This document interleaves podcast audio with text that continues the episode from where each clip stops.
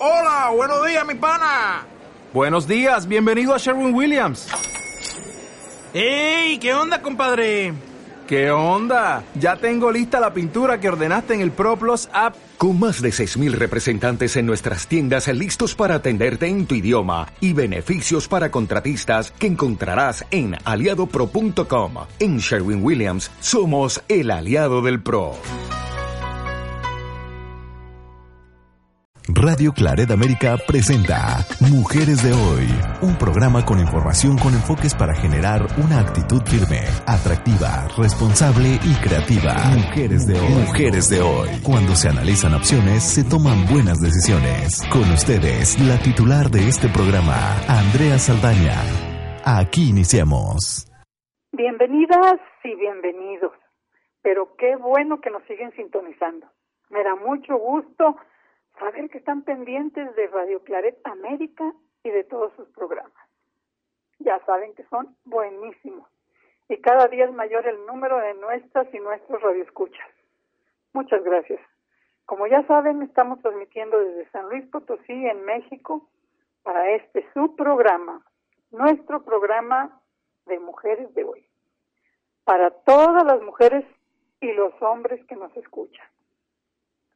Hoy quiero agradecerle a nuestro productor Jorge Salazar porque su programa de historias de migrantes me hizo recordar a alguien muy cercano, a una persona que quiero y admiro mucho. En cuanto me enteré de que estaba él haciendo este programa invitando a que los migrantes contaran su historia, extendí la invitación, le dije, comunícate y cuenta tu travesía cuando viajaste a Estados Unidos hace más de 30 años. Yo sabía que para ella había sido un viaje difícil, pero no me imaginé cuánto. Ella me contestó, enseguida me dijo que mejor me contaba a mí la historia y que yo me encargara de hacerla llegar a Radio Claret América y así lo estoy haciendo. Hicimos una cita rápidamente y ella llegó muy puntual. Cuando llegó me dijo, mira, estoy temblando. De solo acordarme de todo lo que pasé, vuelvo a llorar. Yo traté de tranquilizarla. Incluso le sugerí que podíamos olvidarlo o dejarlo para otro día. Pero ella estaba decidida a vaciar algunos de esos recuerdos que seguramente en todos estos años la han lastimado.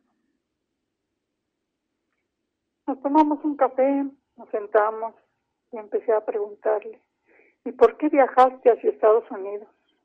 Porque ella ya tenía una profesión, incluso un trabajo. Había trabajado como enfermera en uno de los hospitales de San Luis Potosí. Ella me contó que estaba embarazada, que vivía con su papá, y me dice, ¿te acordarás? Que yo le no le tenía miedo, le tenía pavor a mi papá. Yo acababa de dejar el trabajo del hospital. Entonces, platicando de mi situación con una de mis amigas, ella me dijo, ¿y por qué no te vas a trabajar a Estados Unidos? Allá les pagan mucho a las enfermeras, vas a ganar un montón de dólares. Me dijo, y a mí eso me pareció una buena idea. Además, poner tierra de por medio trabajar y ganar dinero al tiempo de tener lejos a mi hijo, donde no pudiera alcanzarlo la rabia y la violencia de mi padre. Recordarás cómo nos hablaba, cómo nos trataba. El miedo a los peligros desconocidos era mucho menor que el que me asfixiaba de solo pensar en los malos tratos que había recibido de mi padre por motivos más insignificantes definitivamente tenía que irme. Me dieron muchas instrucciones, entre ellas el nombre de un hotel de Tijuana, a donde debería buscar al coyote que se encargaría de pasarme a Estados Unidos. Llegué a ese hotel, era un hotelucho, la verdad. Ahí me pasaron a una habitación donde ya estaban seis hombres esperando al coyote estuvimos todos ahí esperando después de varios Primero se dirigió a mí y me dijo, shit. Yo sabía poco inglés, pero entendí que me dijo mierda. A mí me dijo mierda. Las lágrimas se me vinieron a los ojos y se enojó más. Me dijo, ¿tú chingados quieres? Le dije que me habían indicado que preguntara por... Y le dije el nombre, porque quería pasar a los Estados Unidos. Le enseñé el dinero que me habían dicho que cobraba. Y entonces dijo, ok, está bien, pero siguió hablando con puras groserías. Luego nos dijo que deberíamos esperar varias horas hasta que llegara la troca que nos llevaría. Entonces me levanté, traté de salir de la habitación. Dijo, pale, pale, pendeja, ¿dónde vas? Le contesté, pues voy a alquilar una habitación para esperar como usted nos acaba de decir. Ah, qué pinche vieja tan delicada. Párate ahí. Aquí se me quedan todos hasta que regrese por ustedes y descansen, porque tienen que estar preparados para caminar. Estaba tan cansada que cuando todos se acostaron, pues yo también tuve que hacerlo. Solo eran dos camas y éramos seis hombres y yo. Ahí tuve que acostarme al lado de uno de ellos. No pude descansar. Solo oía su respiración y algún ronquido. Llegó la madrugada. A eso de las cuatro de la mañana regresó el coyote y nos dijo, órale cabrón, dense prisa. Nos aventaba, nos insultaba. Bajamos y estaba una camioneta. Pero nos hicieron que nos metiéramos en la cajuela, todos amontonados. Aparte nos decían, abusados, ¿eh? Los gringos les van a gritar que hablen o que les van a disparar. Cuidadito y hablen, cabrón. Porque si no los matan los gringos, yo mismo me los quedo. No voy a pagar nada más yo. Por los mugres dólares que me dieron, antes digan que les estoy haciendo el favor. El calor era sofocante. Ahí toda amontonada sentía en mi cuerpo las piernas y los brazos de los hombres. A los pocos minutos estaba empapada de sudor o de algún otro líquido. No puedo olvidar ese olor a podrido, agrio, rancio, como a comida descompuesta. Te juro que no me hicieron nada, pero me sentía sucia, como si me hubieran violado. Me di cuenta que ya no tenía lágrimas, porque la deshidratación empezaba a ser muy severa, pero la sentía en mi garganta, junto con las palabras que logré evitar que salieran de mi boca. Me mantuve callada, sin una queja, a pesar de los brincos que de repente daba la troca, con los que nos golpeábamos unos contra otros y todos contra la cajuela. Horas después sentimos que se paró y casi ni respiramos. Efectivamente, sentíamos golpes en la cajuela y escuchamos voces. Uno de los señores tuvo que taparle la boca a otro de ellos, pues estaba a punto de gritar. Yo adivinaba más que ver los ojos tan abiertos y asustados. Sentía que mi corazón casi se salía. Se me hizo eterno el tiempo, pero por fin la troca reanudó su marcha. Luego de una hora más de camino, se detuvo.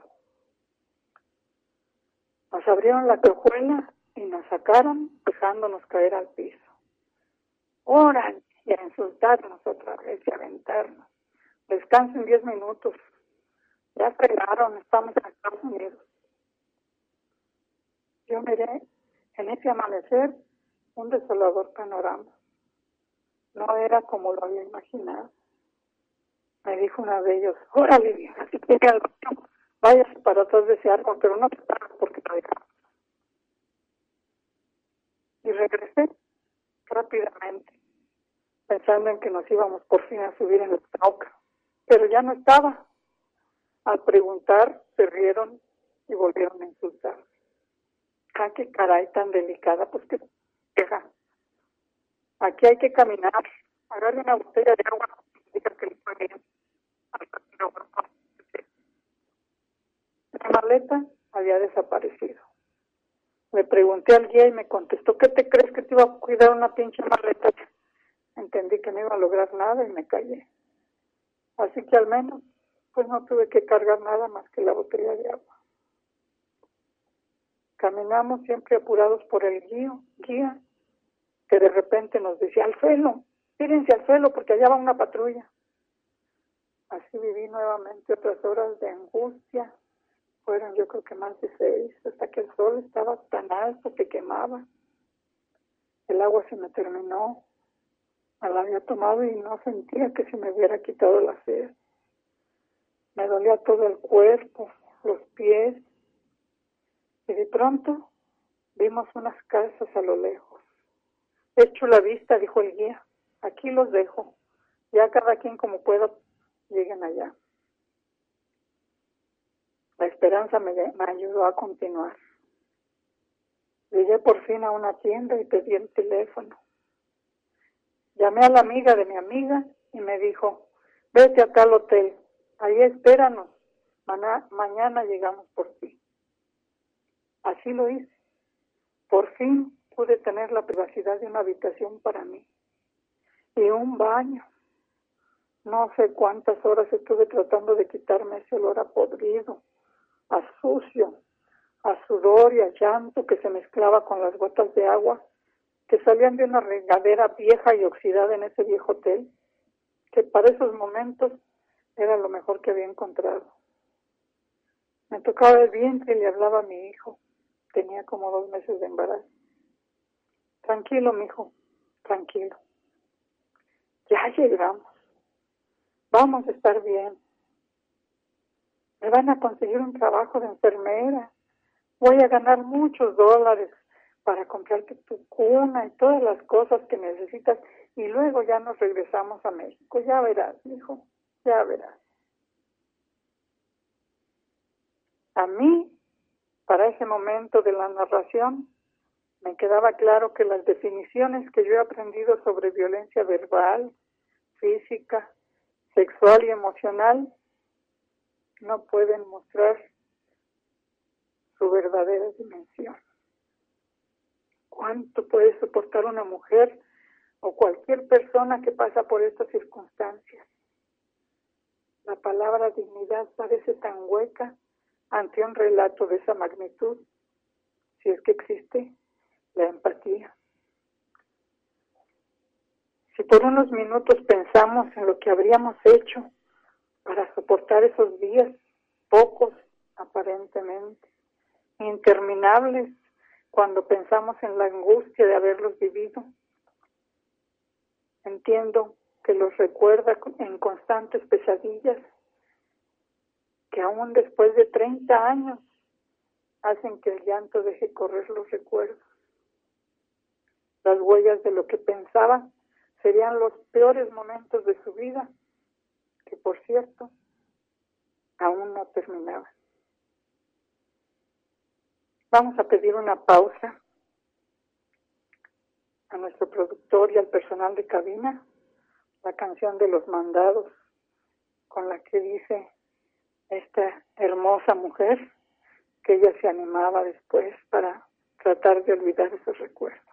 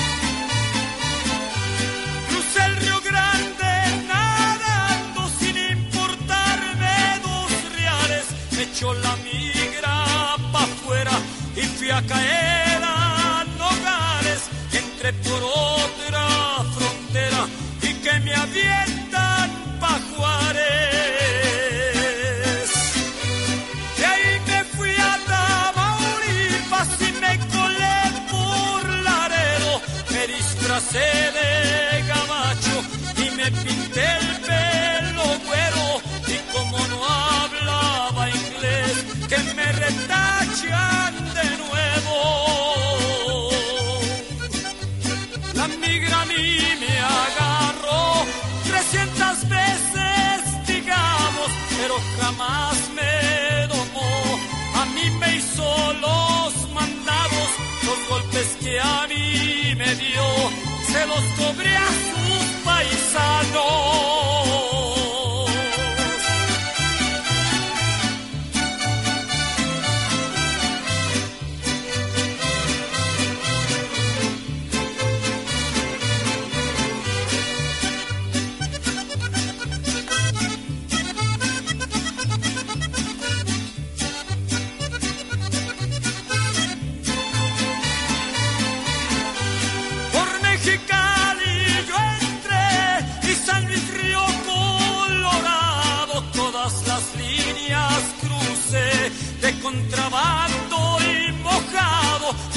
Jamás me rajé y vive ni al otro lado.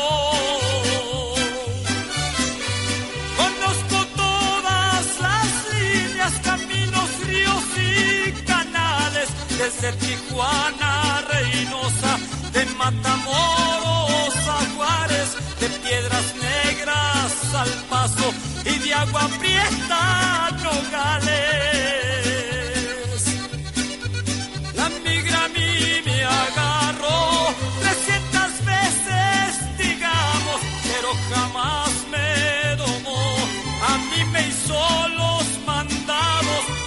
Golpes que a mí me dio, se los cobré a sus paisanos.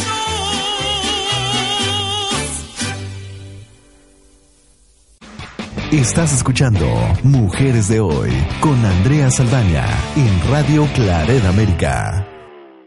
Hola, aquí estamos ya de regreso. Qué bueno que nos siguen sintonizando. Muchas gracias. No se van a arrepentir. En unos minutos continuaremos con la segunda parte de un relato cuya narración fue autorizada por la persona que vivió esta situación. Ella sabe y espera que habrá personas que, escuchen esto y se identifiquen con ella y traten de dejar adelante, traten de dejar atrás estos recuerdos tan dolorosos. También comentamos que habrá mujeres y hombres que sufrieron situaciones mucho más graves.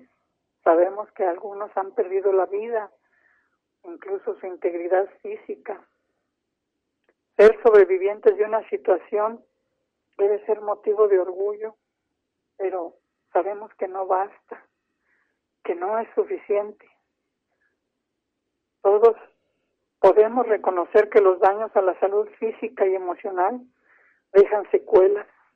Y por ello les digo, quienes hayan sentido esto, como también se lo dije a esta valerosa mujer, se necesita el manejo profesional de estos episodios para sanar esas heridas a su autoestima, a su salud mental, terminar con esas pesadillas, paliar esos recuerdos, enjuagar ese llanto, porque todo eso son solo síntomas de que las situaciones que pasaron no han pasado, no se han superado. Mi amiga continuó su relato. Así supe que esa noche, aunque ya bañada, en la privacidad de su habitación, no pudo dormir. Habían sido demasiadas las situaciones que había vivido. Al día siguiente llegó la amiga de su amiga.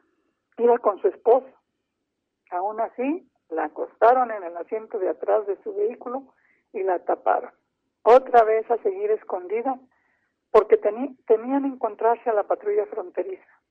Ellos tenían papeles, pero ella no. Unas horas después llegaron a la casa de ellos. Le dijeron que se esperara. Hasta que se hizo de noche, la bajaron de la camioneta y la metieron en su casa. Le explicaron que como no tenía papeles, esperarían a que les pidieran una enfermera para trabajar en casa. Mientras ella podía ayudar con los quehaceres de la casa porque no debería de salir ni asomarse para evitar que los vecinos la vieran. La pareja y sus dos hijos salían muy temprano para la escuela y el trabajo. La dejaban encerrada, pero con un montón de recomendaciones. Ella hacía los quehaceres y así pasaron los días y las semanas iguales, monótonos. La televisión solo podía verla cuando ellos regresaban a la casa, porque le habían prohibido que la prendiera, porque de esa manera los vecinos podían darse cuenta que había alguien más. Primero hizo preguntas aisladas. ¿Qué pasaba con ese trabajo de enfermera que le iban a conseguir? Pero solo le daban excusas. Que la señora que la iba a contratar se había muerto, que ya le estaban buscando otro cliente, que tuviera paciencia, que no era fácil que las mismas pacientes aceptaran esos desconocidos, por muy enfermeras que fueran, en especial si eran indocumentadas. Ya después, con los días, se armó de valor y empezó a reclamar, porque le habían dejado todos los quehaceres y se la pasaba limpiando, cocinando, arreglando la ropa de toda la familia. No, se dijo por fin. Platicaba con su hijo, tocándose el vientre. Por fin, un día le dijo, ¿cómo ves, mijo? Nos regresamos a México. Por primera vez sintió un movimiento en su vientre y ella lo interpretó como una respuesta. Luego vio sus manos bajadas por los quehaceres domésticos que ya ella no estaba acostumbrada a realizar. Vio a su alrededor y comprendió que ya casi dos meses en Estados Unidos había pasado. El sueño americano era simple y llanamente una pesadilla que no se permitiría seguir viviendo. Habló con la amiga de su amiga. Ella la tachó de malagradecida. Le dijo, aquí no te falta nada, ¿qué más quieres? Allá en tu rancho puras tortillas y frijoles comes. ella, ella no estaba en esas condiciones, pero además se daba cuenta que todo era porque quería conservar a su sirvienta, que eso era lo que había sido su vida esos dos meses encerrada. La amiga de su amiga la echó a la calle y le dijo que se regresara como pudiera. Ella caminó por el pueblo, encontró a algunas personas y al preguntarles por un camión para regresar a México, se dio cuenta que sería menos problemático. Al menos hasta llegar a la frontera, casi, porque ahí le empezaron a decir que preparara su pasaporte. De inmediato les pidió que tenía que bajar y la dejaron a ella y a otros que tampoco tenían papeles. Se fueron caminando y se encontraron otras personas que iban por el mismo camino. Se ayudaron entre ellos. Se dio cuenta que para regresar a su patria tendría menos dificultades y siguió caminando. Al tocarse su vientre, una sonrisa le ayudó. Volvió a hablarle a su hijo, ya, mi hijo, ya vamos a llegar a México, ya veremos allá cómo le hacemos con mi papá. Viajó dos días más y por fin, cuando llegó a San Luis Potosí, fue con una tía de ella a desahogarse de todo lo que había pasado. Esa tía la acompañó a hablar con su papá que tal vez ya estaba un poco sensibilizado por la ausencia. No la trató tan mal. Ella consiguió trabajo como enfermera en una de las instituciones de salud.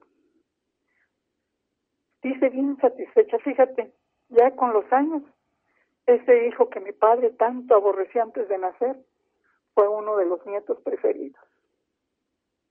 Ella lo formó como un hombre de bien, un profesionista que hoy está casado y tiene su familia.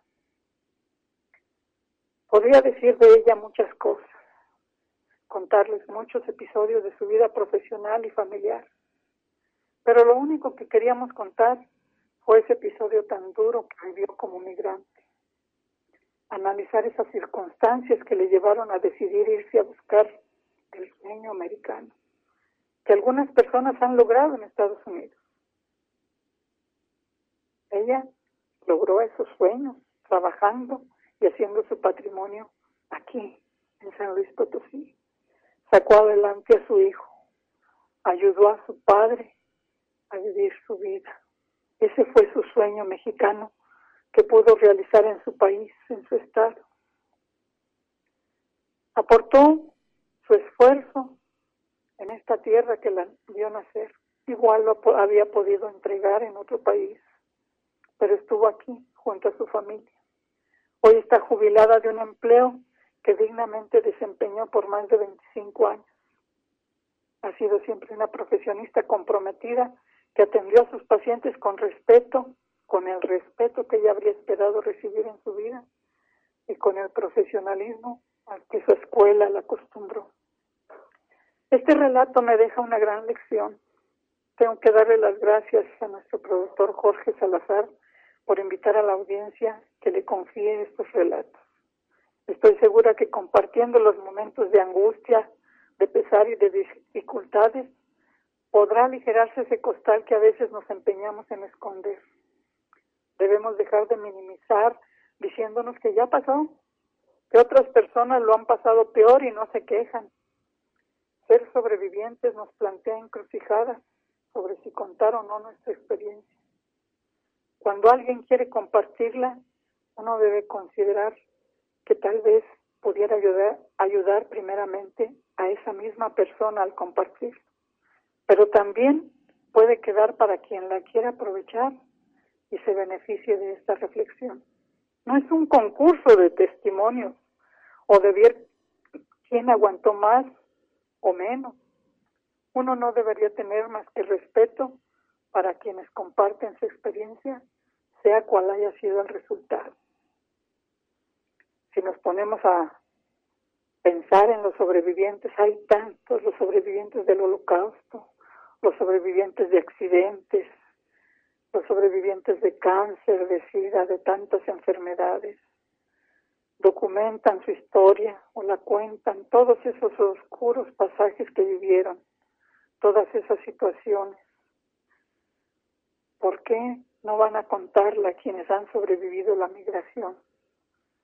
Sus historias, ese fenómeno de la migración, ha sido considerado hasta por poetas quiero por último leer para ustedes un poema, pero vengo, de Mario Benedetti, que dice, más de una vez me siento expulsado y con ganas de volver al exilio que me expulsa. Y entonces me parece que ya no pertenezco a ningún sitio, a nadie. ¿Será un indicio de que nunca más podré no ser un exiliado? que aquí o allá o en cualquier parte siempre habrá alguien que vigile y piense, este, ¿a qué viene? Y vengo, sin embargo, tal vez a compartir cansancio y vértigo, desamparo y querencia, también a recibir mi cuota de rencores, mi reflexiva comisión de amor. En verdad, ¿a qué vengo? No lo sé con certeza pero vengo. Y mientras Mario Benedetti nos deja con un sabor de boca muy especial, amigas, amigos, yo me despido, porque esto ha sido todo por hoy. Quiero agradecerles su sintonía especialmente hoy por acompañarnos. Sé que a muchos de ustedes se les hará difícil escuchar este relato. No me resta más que despedirme, esperando que disfruten del amor y la amistad deseando para ustedes lo mejor para hoy y siempre. Soy Andrea Saldaña y por hoy terminamos. Esto fue Mujeres de Hoy. Les recuerdo que pueden volver a escuchar este y los programas anteriores en el podcast de la página de Radio Claret América. Hasta entonces, pásenla bien. Radio Claret América presentó Mujeres de Hoy con Andrea Saldaña. Esperamos que lo haya disfrutado. Sus comentarios son importantes. Contáctenos en radioclaredamerica.com o en mujeresdehoy.mx. ¿No se merece tu familia lo mejor? Entonces, ¿por qué no los mejores huevos? Ahora, Egglands Best están disponibles en deliciosas opciones. Huevos clásicos, de gallina libre de jaula y orgánicos de Egglands, que ofrecen un sabor más delicioso y fresco de granja, que le encantará a tu familia. En comparación con los huevos ordinarios, Egglands Best contiene la mejor nutrición como 6 veces más vitamina D, 10 veces más vitamina E y el doble de omega 3 y B12. Solo Egglands Best. Mejor sabor, mejor nutrición, mejores huevos. Visita egglandsbest.com para más información.